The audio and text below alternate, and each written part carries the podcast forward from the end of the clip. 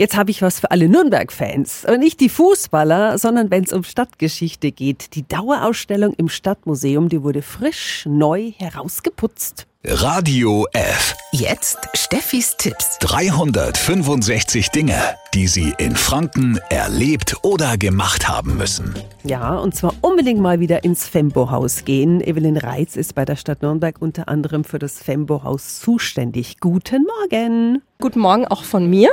Der Titel ist Nürnberg bewegte Geschichte bzw. bewegte Geschichten. Auch bei dem beliebten riesengroßen Altstadtmodell bewegt sich jetzt zum Beispiel viel, gell? Was gibt's da jetzt Neues?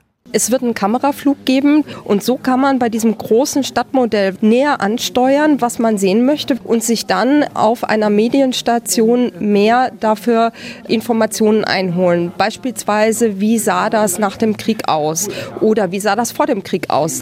Und dann können wir bei euch wieder neugierig aus dem Fenster blicken. Während man hinter sich das Stadtmodell hat, schaut man auf die Stadtsilhouette hinaus mit ganz prominent im Vordergrund dem Rathaus. Man kann dann mit Augmented Reality überblendet das wahrnehmen. Also zum Beispiel die Zeit der Industrialisierung, in der die Schornsteine rauchten. Wir haben das alles auf Fotos basierend rekonstruiert. Historisch hat es ein Fundament, aber es soll eben auch Spaß machen.